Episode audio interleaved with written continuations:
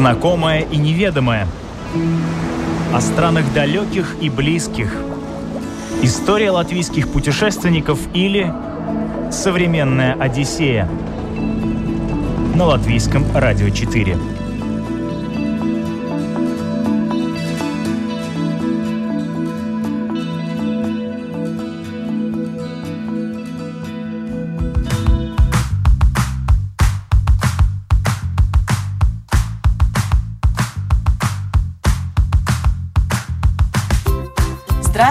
Дорогие радиослушатели! Это спецпроект «Современная Одиссея. Путешествие по Латвии» я, Елена Вихрова. После прошлого выпуска нашей программы я получила массу вопросов от радиослушателей о том, куда отправиться погулять, не уезжая далеко от Риги. Межапарк, Луцев, Сало, Вецики, Старый город – все это уже хожено-перехожено много раз и хочется каких-то новых маршрутов. У меня для вас хорошая новость. Таких немало. Убеждена, что для многих они станут настоящим открытием. Наш эксперт Дмитрий Клепиков сегодня представит вашему вниманию один из них. Очень много интересных мест, и про одно из них я бы хотел рассказать. Это Балдерая. Она находится в черте города Риги, и в то же время многие незаслуженно обходят ее стороной – а в то же время это очень интересный маршрут. С чего мы начнем исследовать Балдерай?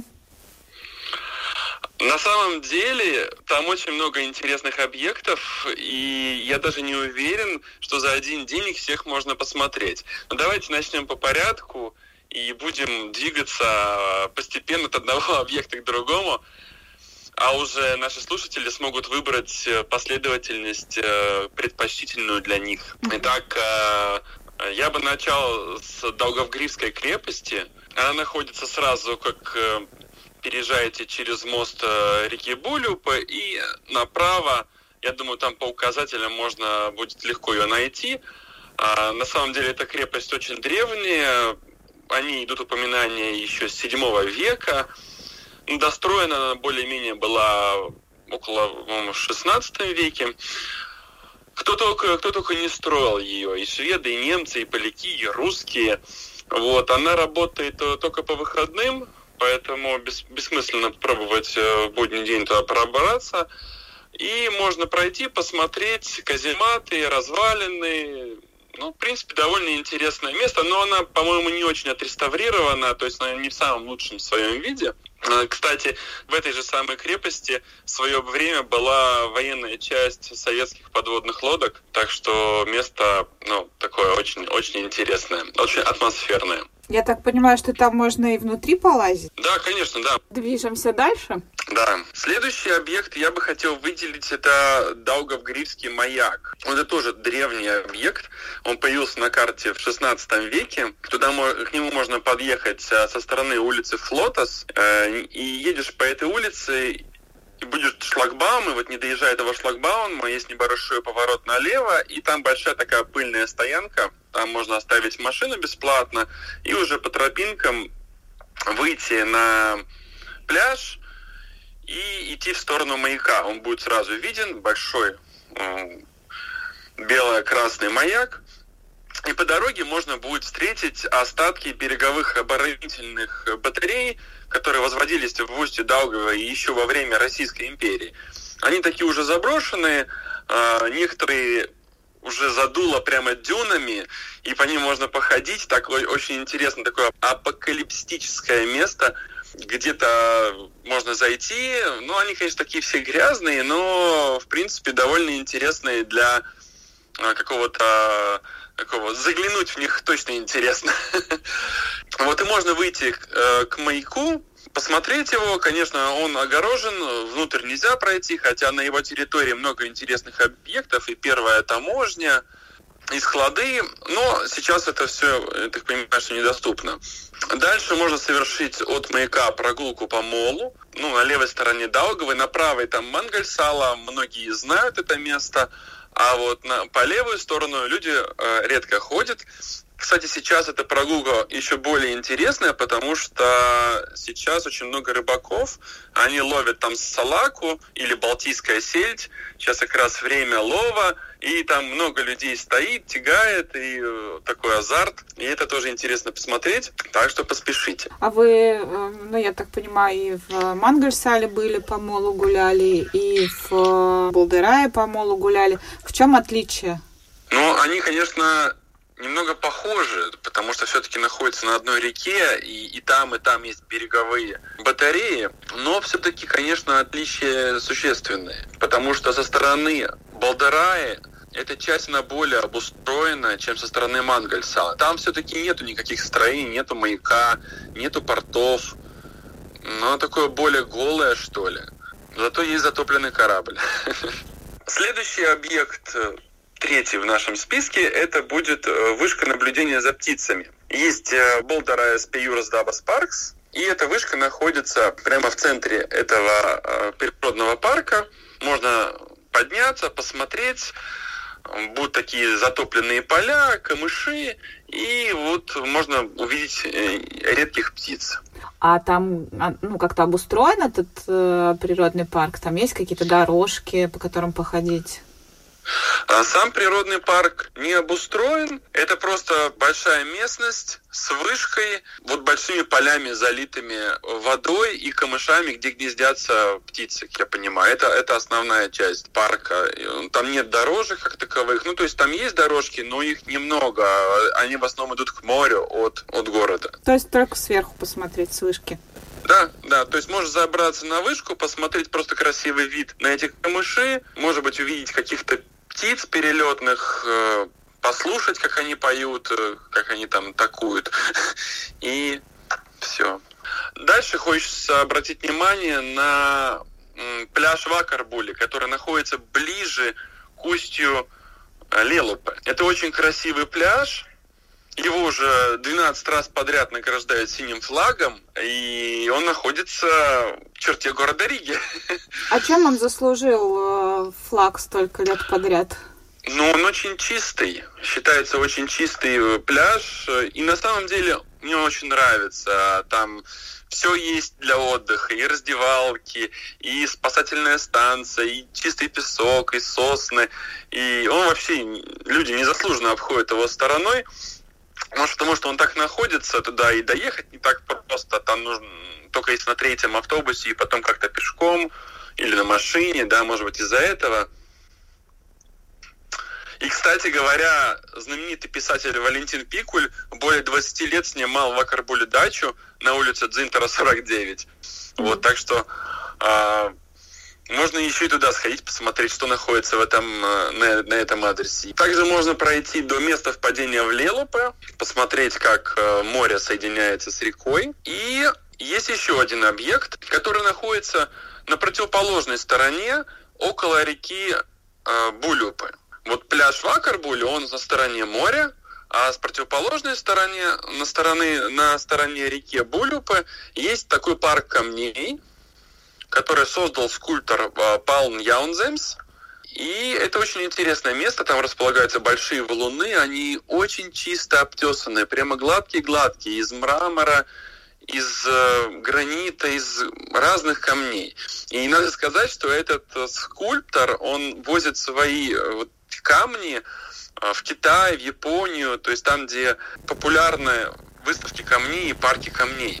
Это какие-то скульптуры или просто камни? Ну, они такие не совсем скульптуры. Это, скажем, композиции из камня. Вот так. Но очень красивые и очень большие. Там по тонне эти камни весят. Да? То есть их даже, наверное, вызывали какой-то кран, чтобы установить. Вот только хотела спросить, как же они туда попали, такие огромные камни. Ну вот, я думаю, что вот можно поговорить со скульптором, может быть, он раскроет тайну. Я так понимаю, что он живет там рядом, у него там дом. Может быть, можно постучаться и все это разузнать. Но это не частная территория, там можно гулять среди этого парка? Там можно гулять, да, это все открыто, это прямо у берега Булюпе. А, кстати, вы знаете, что Булюпа – это старое русло реки Лелупе. Нет, я не знала. То есть раньше Лелупе не выходила в море, она выходила в Даугаву, а Даугава уже выходила в море, но э, там в 17 веке произошел какой-то затор, и она пробила себе э, сама путь напрямую. И теперь э, получается, что есть Лелупа и есть Булюпа, которая соединяет э, Лелупа и Даугаву. Если после всего вот этого у вас остались силы и хочется еще чего-нибудь такого эдакого, экстремального, есть недалеко от парка камней городок Ритабули. Там можно покататься на так называемом супе. Это доска, на которых можно плавать стоя с веслом по, реке Булюпы. Берег реки Булюпы очень красивый. Он песчаный, там растут такие небольшие низкорослые сосны, и даже просто прогулки по нему доставляют мне огромное удовольствие. Это был путешественник Дмитрий Клепиков, который рассказал о Булдырай и окрестностях с неожиданного для многих ракурса. Хочу отметить, что уже начала тестировать этот маршрут и действительно одного дня на осмотр всех объектов, о которых рассказал нам Дмитрий, не хватит. На одну лишь Даугавгрифскую крепость у меня ушло больше, чем полдня. И, признаюсь, для меня это место стало настоящим открытием. Конечно, крепости далеко до западных фортификационных сооружений, восстановленных и выглядящих с иголочки. Да и до нашей Даугавпилской крепости, в реставрацию которой в последние годы было вложено огромное количество денег, как до Луны. И все же, благодаря инициативе энтузиастов, положение меняется. В прошлом году казематы были расчищены от мусора, и теперь там можно спокойно гулять.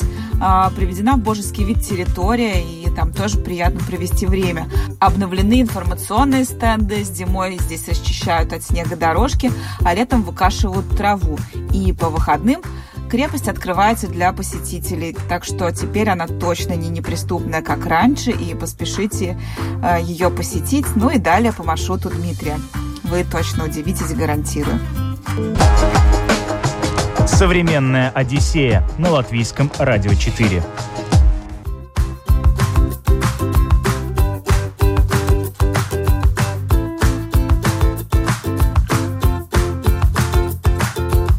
Еще один из самых популярных запросов – куда отправиться гулять с коляской. Молодым родителям тоже хочется путешествовать, но транспортное средство, их чада, очень ограничивает возможности. Наш следующий виртуальный гость Андрей Вихров – отец двух сыновей и страстный любитель природы. Он исследует нашу страну на предмет проходимости детской коляски. Сегодня он поделился с нами парочкой своих открытий. Родители, делайте погромче. Для нас было актуально, чтобы на маршруте для прогулки была возможность проехать на коляске. Таких маршрутов ну, не так-то и много на самом деле, имея в виду тропы всякие. Взять те же самые там болотные тропы, то есть там ширины этих досочек хватает только-только, чтобы на коляске ехать. Поэтому ты больше смотришь вниз, нежели вокруг. Наш выбор пал на музей барона Мюнхгаузена – там есть замечательная лесная тропинка. Протяженностью она где-то 4,5 километра, ну, короче, около 5 километров. Известна она тем, что ну, есть в ней несколько интересных вещей. Во-первых, это считается самая длинная тропа в Европе, сделанная из осиновых досок. А второе, что она проходит через несколько видов леса. То есть, гуляя по тропинке, ты сперва заходишь в один лес, потом попадаешь, уже окружение у тебя абсолютно другое, уже другой тип леса. То есть во время прогулки ты можешь посмотреть на, ознакомиться с различными видами, типами леса. Кроме того, на протяжении всей тропинки там а, сделаны такие зоны, ну, где можно сделать небольшую стояночку. Там вырезаны из дерева, расставлены различные фигурки, которые э, относятся к жизни барона Мюнхгаузена. То есть там есть из дерева выточенная, поставленная большая пушка, там есть различные зверюшки, домики. Ну, в общем, очень интересно. Э, можно погулять и заодно детям как бы что-то показать. Кроме того, в середине тропинки есть возможность выйти к морю. А на море есть скамеечки, там можно э, сделать привал, сделать пикник, посмотреть на море, погулять по пляжу. А в летнее время можно искупаться. Вот. Но нас интересовал аспект только прогулки, поэтому в сам музей мы не шли. И другими опциями этого парка мы не пользовались. То есть только по тропинке мы погуляли. Ширина этой тропы очень комфортная, то есть ты можешь ехать и не смотреть все время глазами под колесики, да, чтобы не съехать с этой тропинки. А ширины хватает, чтобы вот спокойненько гулять и не беспокоиться, что ты съедешь, что коляска съедет с этой тропинки. Там сейчас очень красиво, везде цветут лесные цветочки, всякие разные. Вот, очень красиво, рекомендуем для прогулки. Вторым нашим маршрутом, который мы выбрали, это был в районе города Скривери есть э, достаточно большой дендрологический парк. Э, раньше там э, располагалось имение Максимилиана фон Зиверта, там стоял такой замок на берегу реки Даугавы на возвышении. Очень красиво, но сейчас там остались только основания и там какие-то колонны. Ну, в общем, разрушено, ничего там не осталось сейчас от замка толком. Вот. Но есть большая территория, где посажено очень много различных деревьев и растений. Они все снабжены табличками, где можно прочитать, что это за дерево, что это за растение, ну, как бы, то есть познакомиться с различными видами растений. Парк достаточно большой, сделаны там тропинки прогулочные. Также есть возможность спуститься к Даугаве, и вдоль Даугавы сделан ну, такой тоже в виде тропиночки променад со скамеечками. То есть там можно сесть и прямо на берегу Даугавы откушать, сделать пикник. Рядом с этим дендрологическим парком есть э, еще одна интересная тропа. Тропа, посвященная писателю Андрею Упитесу и одному из его произведений. А, э, то есть на протяжении всей тропы там из дерева опять-таки вырезанные, расставлены а, персонажи. То есть ты идешь и видишь а, персонажей из его произведения. Эта тропа упирается в озеро. Вокруг озера также можно сделать круг. А, посередине этого озера есть остров два острова. На них сделаны мостики. В ночное время там поставлены солнечные батареи, там присутствует такая иллюминация ночная.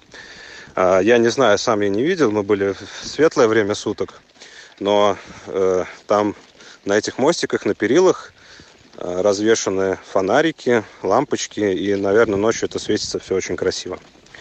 Вот, на, одном из, на, на одном из этих островов можно сделать привал, там есть столик, э, и можно сделать пикник. Также на берегу озера стоит э, такая хорошая беседочка э, с местом для костра, и к этому озеру можно подъехать прямо на машине. То есть начать свой маршрут можно прямо от озера. Есть еще достаточно интересная тропа природная в районе Малпилса находится, вдоль э, речки, вдоль речушки идет. Там можно проехать с коляской, но там есть в нескольких местах ступеньки, то есть коляску придется э, вручную поднимать и спускать в нескольких местах. А так тоже достаточно красивая тропа.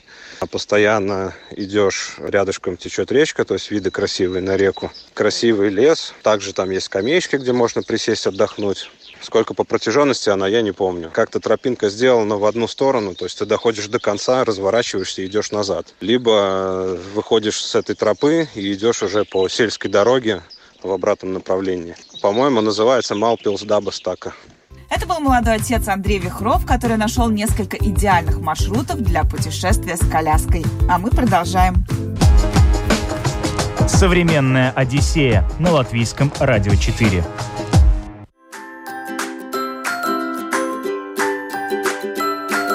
Фотограф Валерий Рогозин, оставшийся в эти непростые времена без работы, отправился колесить по Латвии на велосипеде. Вот уже две недели он спит в палатке, моется в озерах и речках и открывает нашу страну с самых неожиданных сторон. Валера с нами на прямой связи. Привет, Валер. Привет. Ну как у тебя дела? А, нормальненько. Сейчас есть такую пиньку Эзер, пиньку в Латвии. Прозрачное озеро красивое. Сейчас здесь лежу наверное, останусь на день. Расскажи, пожалуйста, как прошла эта неделя? Где ты был? Слушай, я даже не знаю, как что рассказать. Да, я добрался до военного городка, который находится в Ирбе. И так получилось, знаешь, меня дождь там как бы закрыл. То есть мне нужно было снять дроном, квадрокоптером с воздуха нормальные кадры, но э, я управляю квадрокоптером с помощью телефона. То есть без него никак. А телефон сел. Розеток поблизости нигде нет. И зарядить э, телефон от солнечной батареи тоже не получалось, поскольку погода была переменчивая, тучи, дождь, то прекращается, то начинается. В общем, это просто военного городка. Заночевал в пустующем здании, по-моему, это здание магазина бывшее. Вот. Как ты знаешь, так мрачновато, там холодно, холодный бетон, и за окном мрак, дождь, э, сырость, серость такая. последний уцелевший такое ощущение, знаешь? Как будто вот все улетели на какую-то другую планету, люди и ты остался один и по развалинам путешествуешь. Такой какой-то апокалиптический странник. Я провел там день, по итогу мне удалось зарядить батареи. А я там познакомился с э, мужичком местным, ну как местным, который живет там и занимается тем, что э, ищет э, всякие кабели заброшенные, там где-то вот э, типа изоляция, ну точнее, ну вот электричество, то, что было, да, вокруг городка, вот, сдает это все куда-то там, в общем, как металл, алюминий, там что-то еще, там свинец. Вот, и э, он живет там уже не один год, не один год вместе с кошкой. И, короче, а после этого я двинулся на Дундагу. Добрался до Дундаги. А, Дундагский замок посмотрел. Интересный. Интересный замок. Там много легенд на, на тему этого замка по поводу того, что там свадьба даже была. А, свадьба а, короля гномов, что-то такое в свое время. И в этом замке. И там же в Дундаге родился парень, который э, в 20-х или 30-х годах 20-го столетия уехал жить в Австралию и стал там знаменитым ловцом крокодилов. И тот самый фильм «Данди крокодил», он снят на основе истории об этом парне. По-моему, там поймал то ли 20, то ли 50 тысяч крокодилов. Я в эту цифру не очень верю, честно говоря, да, какая-то, мне кажется, вообще нереальная. Но смысл в том, что, да, в Австралии он стал довольно-таки известен, вот, и стоит памятник его честь, такой крокодил большой каменный в городе. То есть это действительно правда, ты в этом убедился. Ты в прошлый раз нам анонсировал, что... Да, да, да, да, да, это правда, действительно такой человек был и действительно уехал в Австралию, то есть это все, это, это не легенда. Если про замок и про свадьбу гномов а, которые гномы устраивали, это легенда, то касательно этого человека, это все правда, да, действительно. Вообще, природа начала меняться, знаешь, и светлые сосновые боры Э, которые были у моря, они, они стали меняться на еловые леса. Они более темные, более мрачные, но при этом и более загадочные такие, знаешь. Ну, то есть вот реально я вспоминал, как э, я был ребенком, и у меня была книжка, и там на обложке была нарисована такая избушка на курьих ножках, филин, и такие, знаешь, еле высокие. И вот чисто такие же леса начались и ты едешь, там болото, вот эти вот виднеются, цветы уже распустились вовсю, какие-то белые, а, розовые, красиво, знаешь, и лес он уже такой мрачный совсем но при этом ты, когда туда вот затаскиваешь велосипед с палаткой, разбиваешь, это становится как твой дом, потому что там тебя никто не видит, никто не побеспокоит. А ночам там какие-то звуки разные, куда-то топание, похрюкивание. Ну, наверное, кабаны, я так думаю. Кто еще? Вот. А птицы кричат какие-то ночные. И ты как будто оказываешься, знаешь, где-то на, на перекрестке миров а между реальностью и каким-то таким фантазийным миром, знаешь, волшебным. Кажется, ты можешь вылезти из палатки и сделать несколько шагов, и такая в другом мире абсолютно. То есть реально, и обратно уже не вернешься. И там будут замки, и, не знаю, там драконы летать, и вот такой вот мир. А, или «Властелина колец», или, не знаю, может быть, «Игра престолов». Я не знаю, я трусиха, мне было бы страшно ночевать в палатке в дремучем лесу. Это знаешь, это так кажется, это так кажется. Но когда ты представь, что ты устал, тебе очень хочется спать. А все гостиницы еще закрыты, мотели, гостиницы, то есть ты без вариантов. И я в Дундеге не смог остаться на ночь, хотел остаться на ночь просто нормально, с комфортом поспать на кровати, знаешь, все. Нет, без вариантов. Закрыто все. И, соответственно, и вот ты э, крутишь педали, и уже становится холодно. Холод пощипывает тебе шею, пробивается под кофту, охлаждает спину. И тебе как бы и холодно, и одновременно жарко, потому что крутишь педали. Такое, знаешь, вот сочетание несочетаемого. И, соответственно, и ты хочешь поскорее спать, ты уже устал, у тебя ноги уже еле крутят педали. И, а вокруг поля, поля, люди, э, там, не знаю, домики стоят, и ты не можешь поставить палатку на чьей-то территории, ну, это же ну, частная собственность. А заброшенные дома, они что-то в них есть такое какое-то печальное, такое совсем тоскливое.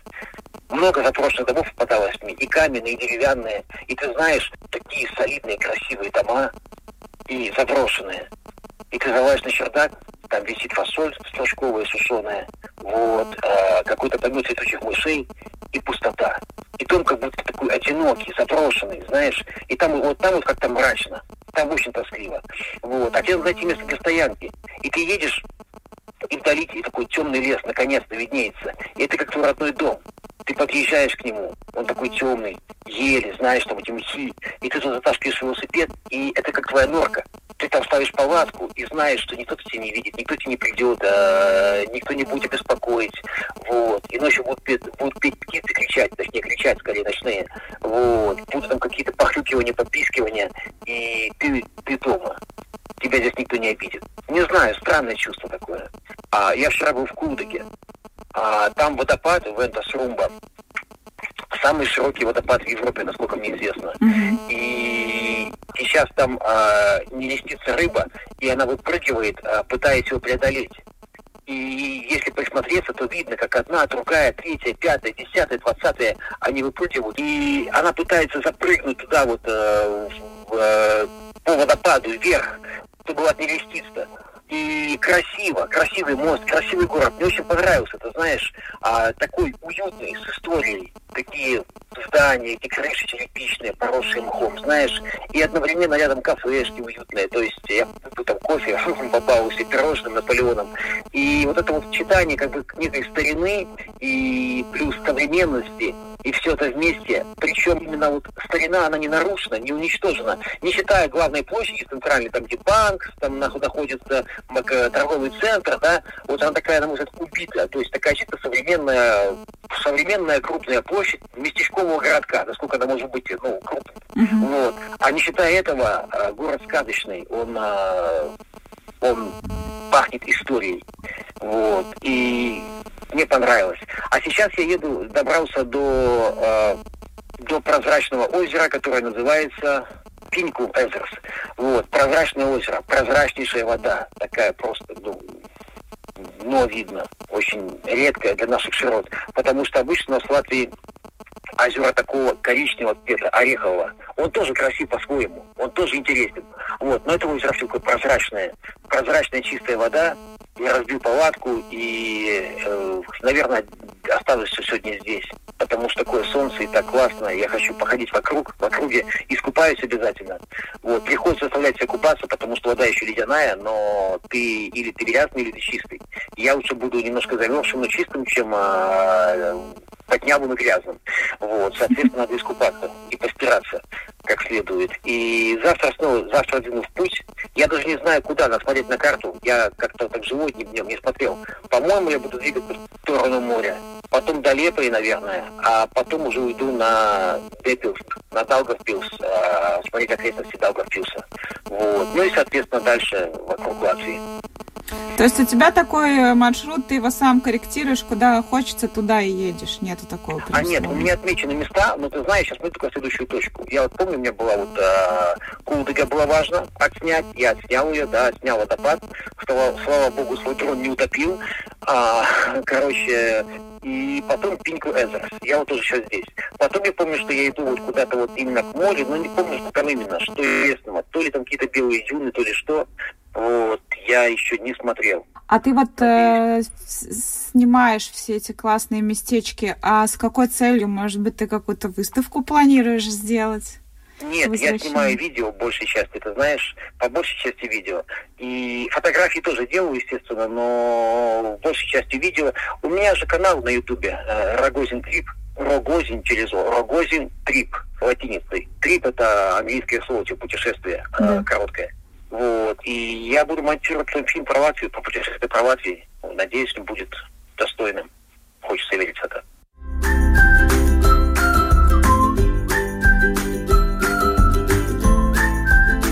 Рогозин Трип. Подписывайтесь на YouTube-канал Валеры, если вы любите экстремальные путешествия и дикую природу. Валера уже исколесил на велосипеде Памирский тракт, Алтай, Монголию, Байкал и на своем канале подробно об этом рассказывает. Выкладывает он и видео из поездки по Латвии, но нерегулярно, поскольку, оказывается, в нашей стране дела с доступом к интернету далеки от идеала, и часто у путешественника просто нет возможности выйти в сеть. В любом случае, мы будем продолжать следить за приключениями фотографа на наших радиоволнах и ждать фильм об этой коронавирусной поездке. Ну а наше время подошло к концу, и эти полчаса с удовольствием провела с вами я, Елена Вихрова. До новых встреч!